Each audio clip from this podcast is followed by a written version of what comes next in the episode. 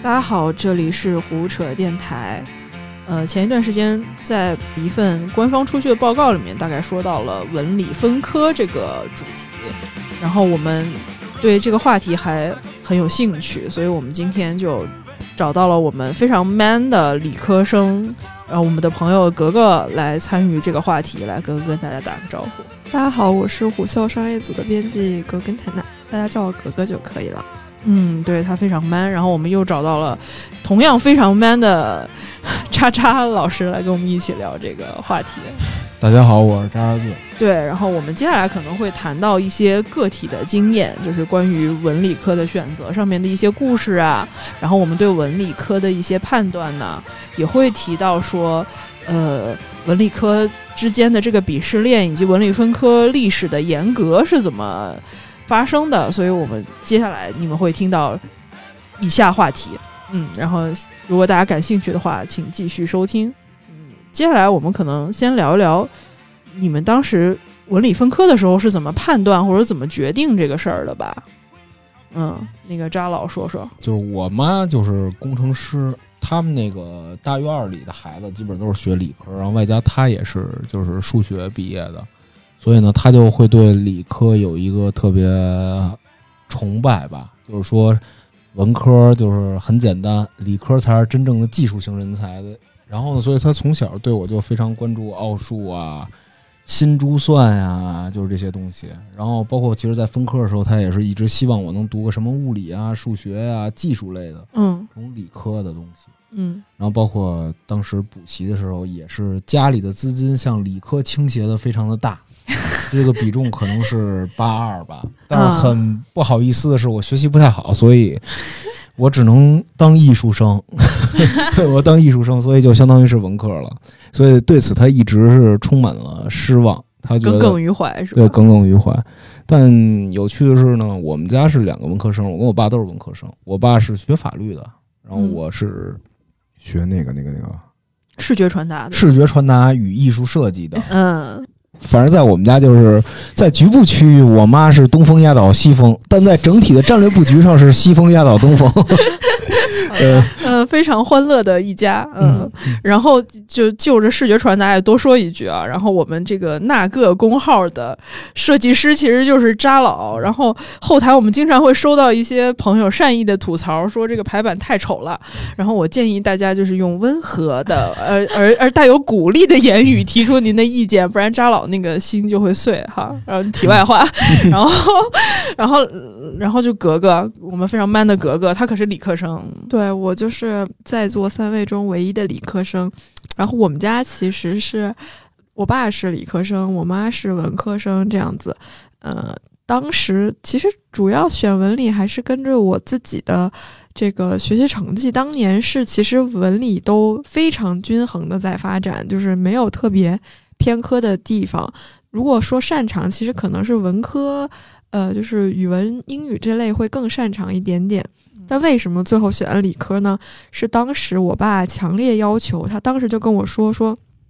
你学到最后会发现，就你高考的时候报志愿，这个理科的选择面绝对是比文科要广泛很多的。所以你听我的，你选理科肯定没错。”然后我就当时也是一是听了他的话，然后二是自己特别不喜欢背政治和历史的东西。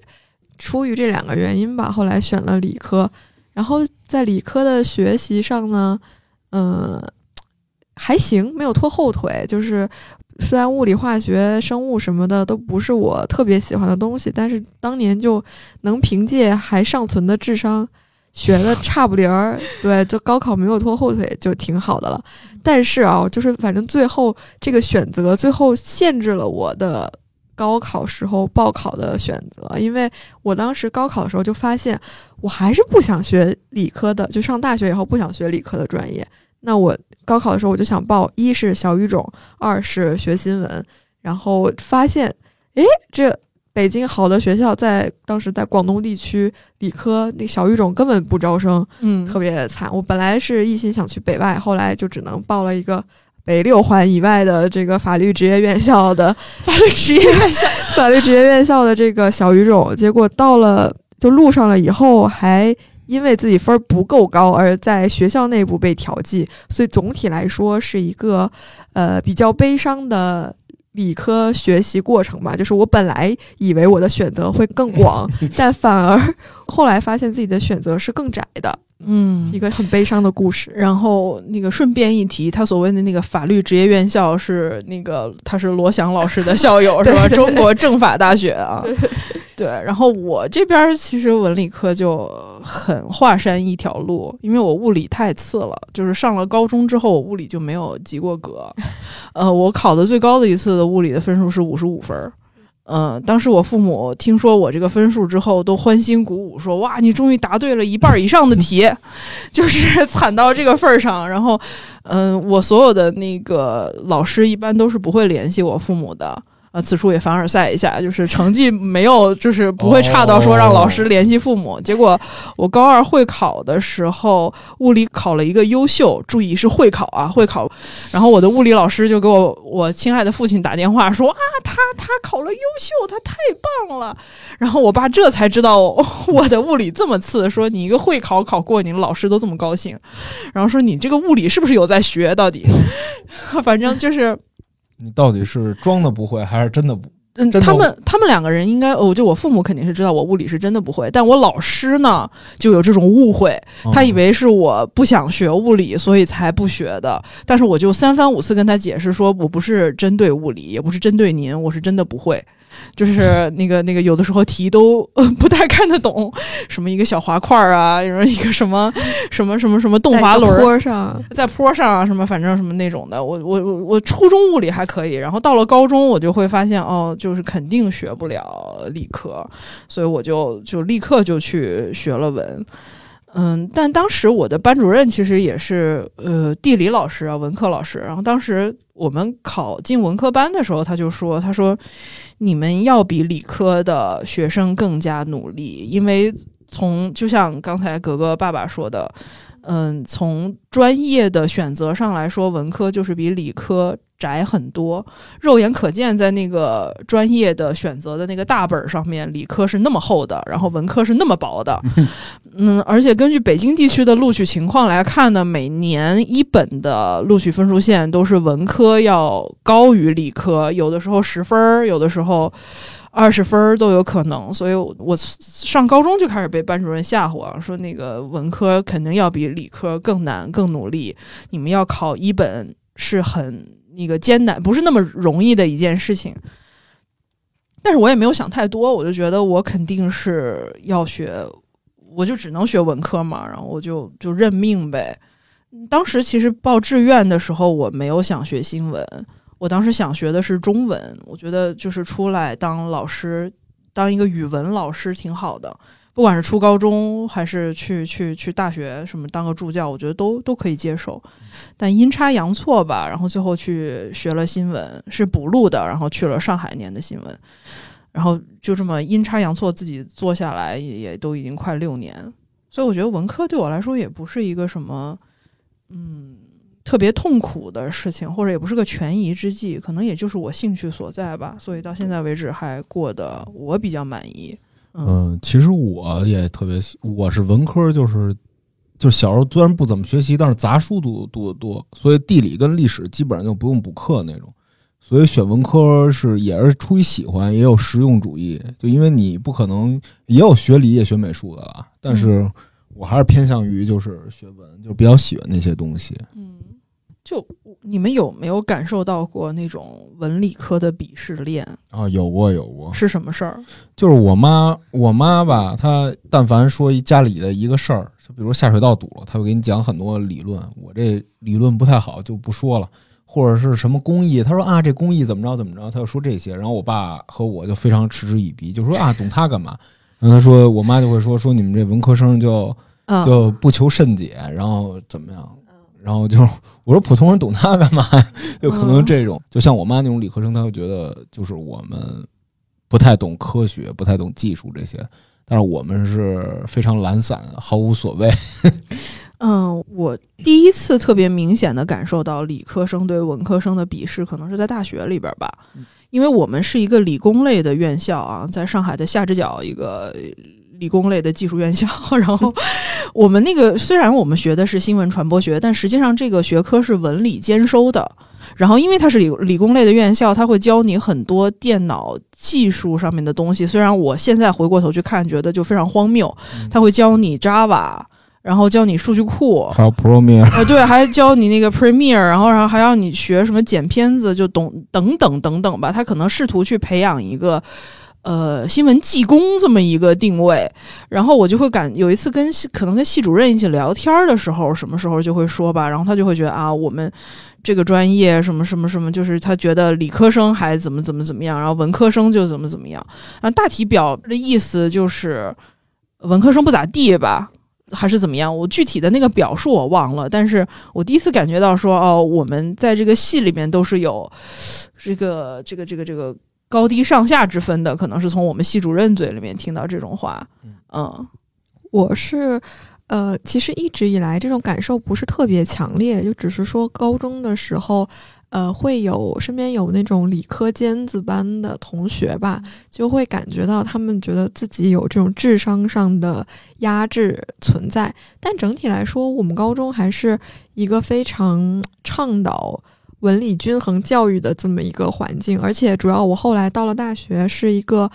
呃，我们整个学校都是学法学的，你懂的，就是我们跟霍格沃茨是一样，就是 一个专业有四个学院，就是有四个学院都是学法学，然后如果也就导致了这个学校里大部分都是文科生，然后不管是男生女生都是文科生居多，所以我不会觉得说文理之间有特别显著的这种。呃，差异，但是我确实有接触过那种觉得自己特别聪明的理科生，可能主要是男生吧。但我觉得人家就，嗯，如果你这样想也挺好。那你毕竟是确实有点聪明，在理科上面有天赋。嗯，整体来说，我觉得还好。呃，所以接下来就聊这个就业率吧。嗯，我先来说吧，就关于就业这一点。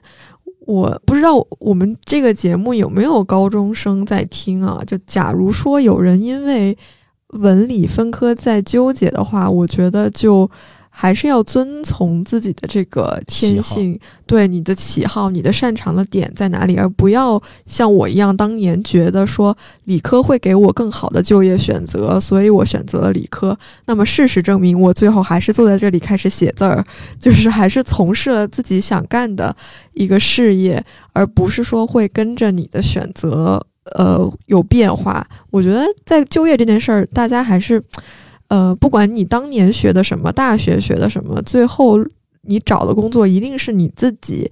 能够接受、能够喜爱的这么一份工作。所以说，我觉得从就业的层面来讲，大家就遵从自己的内心就可以了。那至于我观察到的现象呢，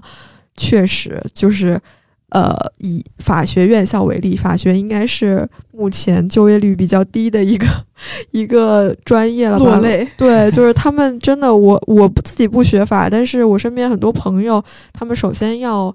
考研究生，然后可能还要去国外读 JD 或者 LAM，因为法学是一个对学历要求特别高的这么一个行业。那整体他们不是去一方面可能去公检法，另外一方面去律所或者说去企业做法务，这两条路其实相比其他理科的可能呃技术类的，然后程序员这种职业选择，他们的。选择面其实是比较窄的，而且从我们学校每年报的这个最终就业率率来说，确实是一个比较低的这么一个状态，这是挺无奈，但是也挺悲伤的一个现实吧。这就是现实，确实是这样。嗯，法律新闻手手牵手，谁先找到工作谁是狗。就反正新闻新闻也是一个就业率非常不容乐观的一个专业吧。因为当时我说我要去念。最后辅导员会统计你毕业之后的去向嘛？然后当我说我要去读研的时候，我就感觉到我的辅导员长出了一口气，就觉得好，这个人就解决了，就是这个人找到一个去处。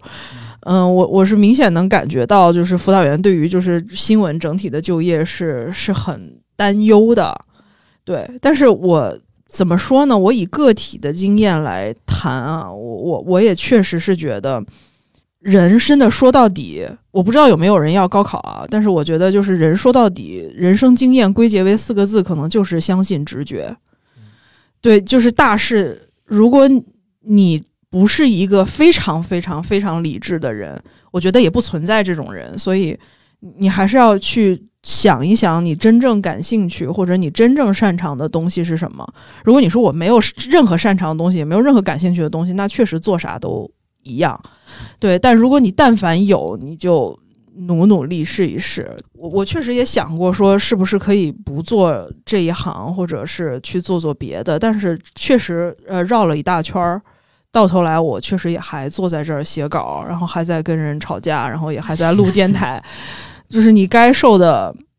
罪，或者你该获得的快乐都不会少，所以我觉得没有必要去听从一些。公众号或者听从一些社交媒体对你的劝导，说你应该去干嘛去干嘛。嗯，我身边也有朋友去非常勉强自己的学了国际金融啊这类，就是我们那个时候考大学零九年的时候吧，国际金融还是一个很热门的专业。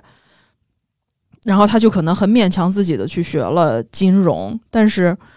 我发现他特别不快乐。然后他就是一个女孩子，然后可能很快的就选择了。结婚、生孩子、回归家庭，然后他太他非常不喜欢这种高压的，每天要进进出出管理很多钱的这种生活，所以我觉得归根到底就还是相信直觉。就网上有些人说，就是学新闻的文科生在各大院校里都特别多，就感觉他们特别闲，也不用刷学分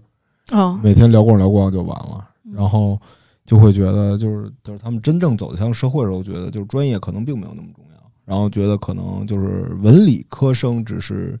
一个培训的方式，而更重要的是进入职场后还有社会后的实践。嗯，我觉得这样也是。我觉得其实有时候这就包括争论文理的时候，好像也没有那么重要。嗯嗯。但是，但是我记得前一阵儿吧，有一个特别有名的编辑，就前两年，呃，应该是某个公众号的 CEO 吧，他写了篇文章，就说啊，以后我们招编辑更想要理科生。因为他会觉得文科生没有逻辑性，就非常标签化。我觉得这也挺蠢的。其实现在新闻行业大多数都是这样，就不愿意招纯学新闻出身的记者进来，而更愿意招比如说学经济的或者学其他可能金融类更专业的这种，反正是学其他专业，感觉。对其他某一个具体的领域有很多知识积累的这样的人，然后来再来当记者，我觉得可能以后这种跨专业甚至跨学科的呃就业选择会更为常见，因为就好像这个世界就是需要人拥有各种各样的能力，就是对，而不仅仅是局限于文理或者说具体的某一个专业这种。嗯，那我现在是属于跨行业了吧？哦不是你就是现在是太多能了，就是又能 设计又能写稿，对，什么都能干。跨行业，就你完全符合这个时代既要又要还要的 对主题。明白了，明白了。对，但是我呢，打不死的小强，因为这二位都既要又要还要，所以我我作为一个啥也没要成，呃，就就就是华山一条路的人，分享一下我自己个人的经验，就是。你反正就从推特一一年、一二年出现的时候吧，然后我我就立刻感觉到，因为我本来也是学新闻的，就是你会立刻感觉到大学里面教你的那些新闻传播理论以及新闻采写方法，快速的被这个时代淘汰和抛弃了。呃，就是推特可能微博一开始所有人都以为只是一种内容分发的渠道，嗯，呃，这种媒介的属性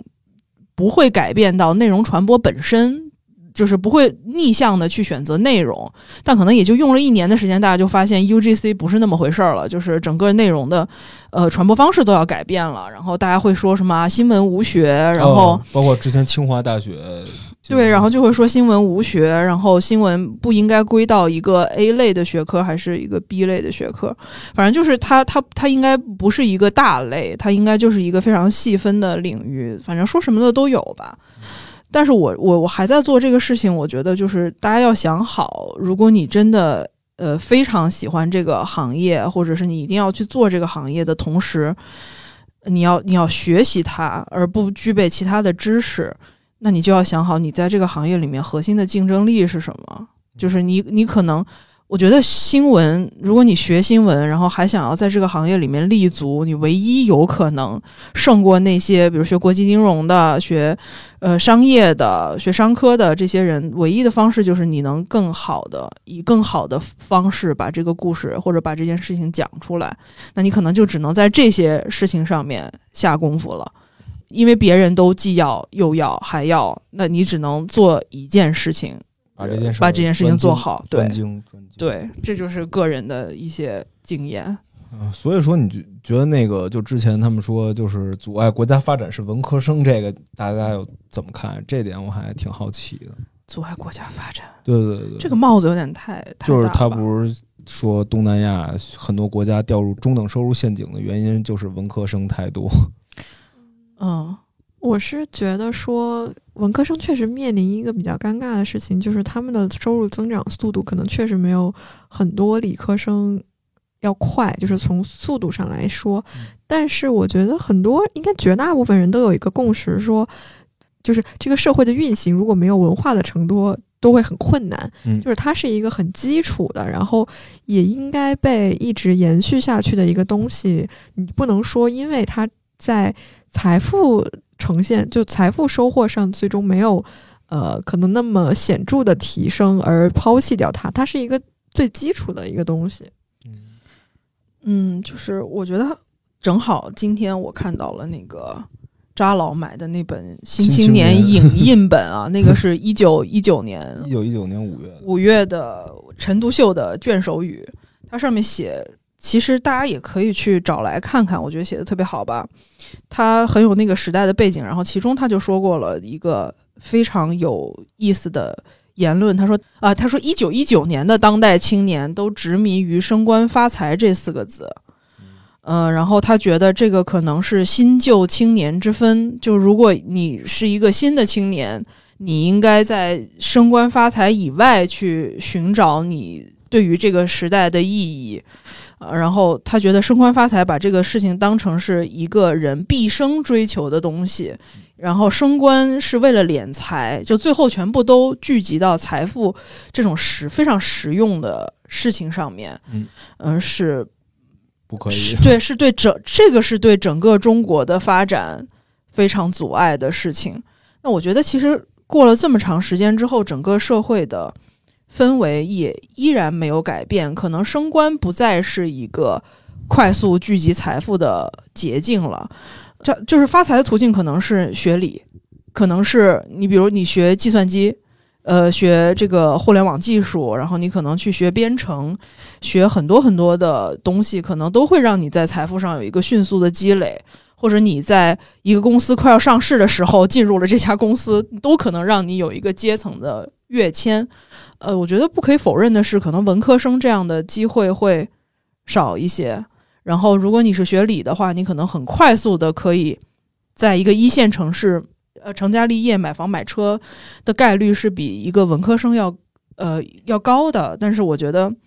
你要想一下，就是你自己人生的 OKR 是什么样子的？嗯，对，就是或者你人生的 KPI 是什么样子？如果你的价值排序是我就是要钱，就是我看到我财富后面多一个零，我就非常快乐，那你可以为这件事情而奋斗。但如果你不是的话，我觉得也没有必要被这些呃社交媒体也好啊，或者是这些文化产品所裹挟。就你可以去想一想你自己。真的为什么东西而激动？如果你觉得你为财富而激动，当然你也可以。但我想很多人并不是这样的吧，只是他们可能迫于很多什么同辈压力啊，这种觉得说或者功绩排位，你感觉自己很摇摆，说我要不要加入到这场竞争里？但我觉得如果是这样的话，就还是要弄清楚自己想要什么吧，就搞清自己的定位。我是觉得，就我看了那篇，我还挺好奇他那个结论是怎么得出来的。他是觉得所有文科生都坐而论道吗，还是怎样？嗯，那篇好像是央行发的，是不是？就是说，那个观察东亚和东南亚国家的一些发展状况，说那个文科生会，反正大意最终是拖累了国，影响国家的发展。我觉得，其实我们刚刚说了，从个体的角度来讲。你可能可以为了一些获得更多的财富选择的这个，出于这样的目的，然后选择理科，可能不读文科。但是很明显，你从国家的层面来下一个整体文科生会影响国家的这样论断，影响国运。对，就是嗯非常不对的。就是正常的，就是有正常思维的人都会觉得，你直接下了一个这样的判断是非常嗯不正确，而且也没有什么理论嗯基础可以支撑的呀。那里边还有一个名言叫“爹矬矬一个，娘矬矬一窝”，在那个小嗯小标里面。然后包括他也说，人口生产也是一种生产。我我就是这些非常有那种优胜劣汰的纳粹味道的文文字啊，就是嗯我我觉得确实是，如果你看会发现，呃，很多人都这样想，只是很多人不敢这样说而已。所以我觉得，嗯，但我们觉得应该坚持的，就很多的话不能说的更深了。但是，我觉得我们应该坚持的一个底线是，我们应该尊重每一个人个体个体的价值。我觉得这个是不可以否认的。如果否认了个体的价值，而认为人是一种产品，呃，人是一种国家的助燃剂，如果我们把这个事情是这样去考虑的话，那我觉得很多东西都都会是一种倒退。我觉得我们应该要坚持的底线是，就是我们应该尊重个体的价值和个体的选择，对。对。而不要站在一个非常空洞而宏观的视角去看什么是有益的，什么是有害的。对，而我其实觉得，就是包括他这个点，就是直接用文科生太多来这么说的话，其实也忽视了文科生的作用吧。嗯就是理科生，我觉得更像是一个专业人才，而这个文科生可能是去从一个呃就是想一些社会舆论的问题，怎么推进大家接受一种新鲜的想法、新鲜的东西。所以说，其实我觉得文科生他更多做的一些事儿吧，就他仅就他的专业来讲的话，是让大家还有人民都觉得这个东西可以被接受，然后给理科生再去拓展自己的边界一个很好的环境，然后大家相辅相成的去推进这个世界变得更好。但是其实如果要这么文科生的话，是过于追求效率而忽视更细致问题的一个非常不好的一个看法，我觉得。嗯但是其实我觉得就是这种高考啊，就是严惩科举这种东西，其实一直就是选官制嘛，选官制的一个延续。其实我觉得它这种中就是国家更希望于培养文科生或者理科生，我觉得也是一种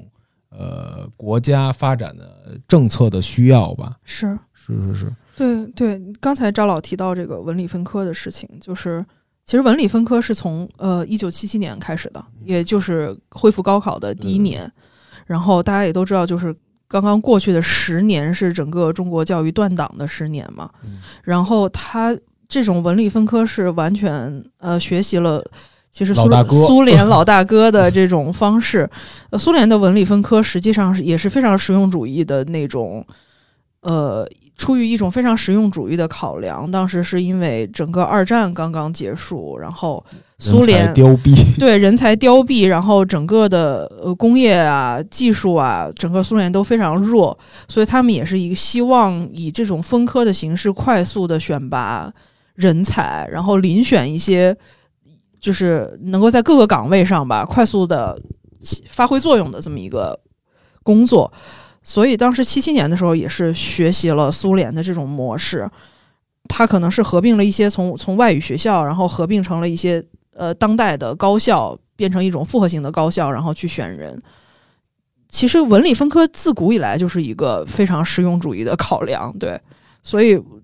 基于文理分科，可能也有很多呃人提出，很多专家提出过一种反对的意见，说这不利于一些复合型人才的培养，会觉得说就大家都会有一些偏科什么的。但可能基于现行的这个制度或者现现状吧，就大家这个文理分科可能还一直都在执行，但可能改革的方向也是文理倾向于不分科，是不是这样？嗯，因为我我已经好久不不研究这个东西了。就来，教育教教育专家，教育专家嘎 嘎嘎是坦纳，就他们现在也是有这种呃学校有这种倾向吧，可能好像应该有试点儿的地方，就是可能地方的教育在做一些文理不分科的这种尝试。我觉得国家整体对学校呃就是对教育，尤其是应试教育这方面，它鼓励的还更多的是，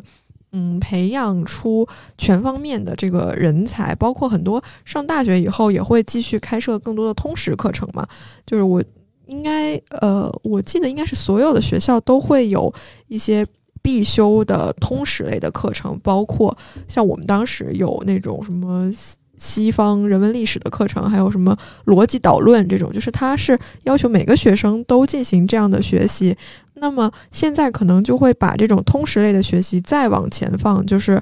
呃，从大学阶段可能再早到高中，甚至到初中。北京可能某些特别呃重点的学校里面呢，可能小学就已经开始了。那我觉得国家整体的这个思路和方向都是这样，他不希望孩子活在一个。特别卷的世界里，当然现在可能这个结这个结构性问题就已经是这样了，但是政策整体的方向还是希望孩子能有一个美好的童年。嗯，怎么样？童年美好吗？童我童年还挺美好，但也就是美好，是因为我自己比较松弛，然后我父母也是快乐教育这种。你身边的朋，你身边的现在的小孩呢？现在的小孩都挺不快乐，因为过于快乐，所以现在不太快乐。是吗？对对对对，其实关于这个，我也想补充一点，就刚才咱们说的这个国策的概念，嗯，就我觉得是，呃，就是，呃，邓公，邓公当时在八十年代的，不是说科学技术是第一生产力嘛？对，然后他就相当于是五六十年代那一批高，就是清华大学高校的人，就包括咱们上一代领导人，其实都是从清华大学工科毕业的，嗯嗯嗯，然后。随着这个时间推移到一二年为止吧，然后可能更多的有很多管理学、法学这样的进入国家的领导班子。然后有一个《中国青年报》的数据显示是，呃，一二零一二年时，《中国青年报》报道十八大后产生的领导人九成都是文科背景。其实现在是向文科背景倾斜，然后可能国家现在就是像政治的钟摆效应一样，就可能它要再走一条快速发展的路，然后。但是我觉得，呃，我我觉得可能是就是需要更全面的去考虑吧，而不是粗暴的去说文科生怎么样怎么样。对，反正我小的时候，大家会说学遍学好数理化，走遍天下都不怕。对对对。然后可能到现在为止，也是呃一些竞赛最有含金量。那如果是竞赛，肯定是理科竞赛嘛，就数学奥数竞赛，然后物理竞赛、化学竞赛这样。就我们那个时候，如果你能拿到。奥数的竞赛的，比如天之骄子，就一等一等奖的话，你就可以，就是我那个时候反正是可以直接升，呃，直接直接直接去念那个清华附啊、人大附什么的。对，然后像我这种二等奖的就没有什么用，人就会说你要交。你原来奥数那么厉害？择校费。对，我原来是奥数是拿二等奖的人，但是但他们要求一等奖。哦。就非常卷，就其实也挺卷的那个时候。我是觉得我们还是应该更多的从个体的角度出发嘛，对吧？就是国家层面的政策，包括可能这次因为一篇经济学的这个文章，然后导致了对文理分科的讨论。我们就网上太多讨论是在特别宏观的层面来对国。策或者说国家的对国运进行一些建议什么的，我觉得都没有必要。就听这个电台，我们就还是从个体的选择出发。呃，我高中的时候身边有那种特别擅长于某个理科领域的，比如说我高中班级有一个男生，他从高中就开始痴迷天体物理，就是他梦想就是去。当时是想去麻省理工，最终读那个天体物理。当然，他最后应该高考考的也挺好，在北北京，我忘了具体是哪一个学校，北师大吧，好像。然后学物理，然后后来。我不太确定，因为太久没有联系了，他有没有继续他的这个对天体物理的梦想？但是我觉得，就是呃，这样子的人才是很少见，但是当然也是非常值得被鼓励的。就是很多，包括可能北大、清华、北清北里面有很多这种智商超群，同时对某一个细分的这个理科领域有超乎常人的热情和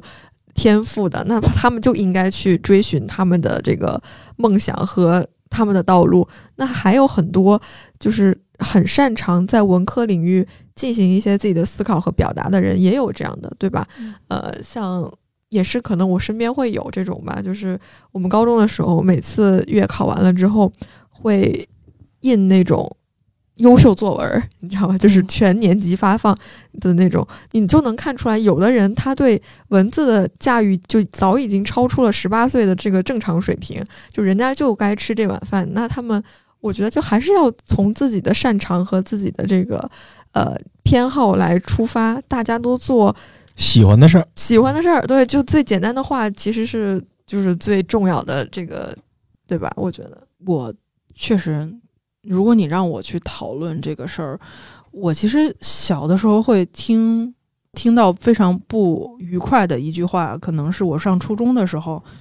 可能会有好多人说啊，你不要看女孩儿，呃，初中成绩挺好的啊，你们到了高中就不行了。对对对，哦啊我们男孩儿所有女生都听过这个。我男孩开窍在高中，对，男孩开窍在高中什么的，你现在能考班里面前几名，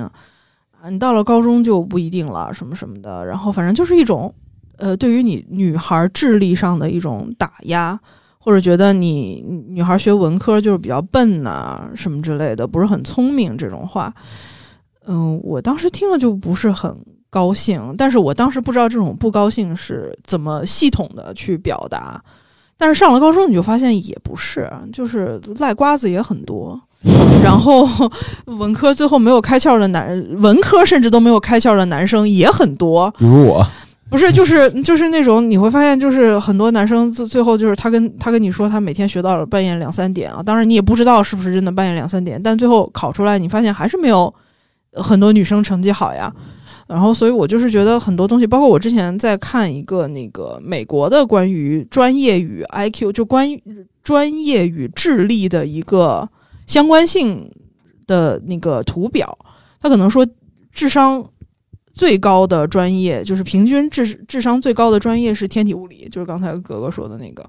然后第二名是是什么？你们知道吗？是哲学。哲学。是哲学，然后哲学被公认是大傻子学的，在在我国哈，基本上大家会觉得哲学肯定是就是智商也不太行，然后别的专业也不要了，然后你就哦。去学哲学。哦，对他们中间还有什么中哲和西哲之啊，，对，然后就他可能是你会觉得是啊，专业调剂来调剂去，然后你就去学哲学了这种，但是你会发现第二第二名最高平均智商最高的是哲学，然后呃数学都已经数学和物理可能都已经在中中后段了这个这个位置，所以我觉得其实并也并不存在这种理科的智商就是比文科高的这种刻板印象。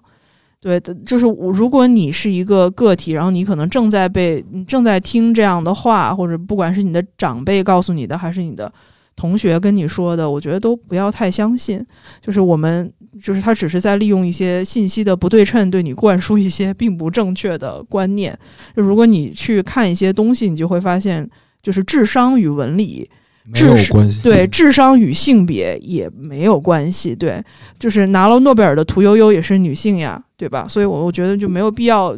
纠结于这些刻板印象，或者是活在别人的评价里。嗯，就是大家都是小镇做题家，就对，彼此之间的智商真的没有那么大的差距。那种智商特别特别高的人，他们就有他们的道路要走了，就不是我们这种人要担心的了。是的，我我确实也碰上过那种，就是考一百二是因为卷面儿只有一百二的那种男男男性的同学，然后人家现在在中科院做科学家，人家真的是在中科院做科学家，所以确实没有必要。然后你想想你自己当时因为自己没有考过这个男生而惴惴不安，就觉得自己太荒谬了，就是就是当时人家说你想着你自己能跟人家一起考一百二，然后这次没有考到一百二，你就觉得哎呀怎么会这样？但是你想人家是科学家，然后你觉得自己十十四岁的时候太幼稚了，你就会非常释怀，嗯嗯，然后然后我还想起一个事儿来，就是当时不是有一个北大，就是学习特别好的女孩，她选择了考古系。啊，对一个状元，对嗯，对，说你为什么不为国做更多的贡献？考古有啥用什么的？是我觉得就是还是那句话，就格格说的特别好，就是文理没有那么重要，你自己喜欢才最重要。嗯嗯然后，所以我觉得争论这件事儿，不如就是你去更要知道自己喜欢什么，问问自己。嗯然后今天还是我们老朋友格根坦纳要离开胡扯电台的时候，啊，也不是胡扯电台吧，离开这个我们这个公司的时候，嗯，然后以后呢，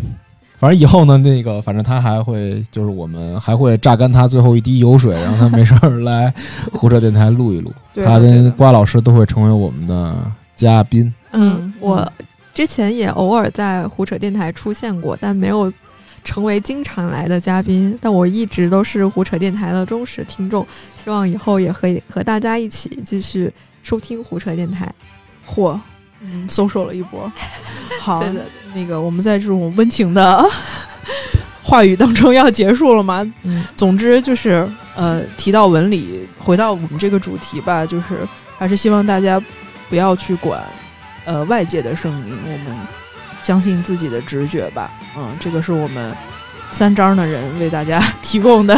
最有效的一个建议了。我我才十八，我才十八。啊，行，那就是两个三张的人和一个十八岁对对对对，给大家提供的一些温馨建议，好哦吧？，听了听了姐姐们的这个话术，我非常的受益。我马上要暗杀他。行行，嗯，好，大家拜拜啊。大家再见。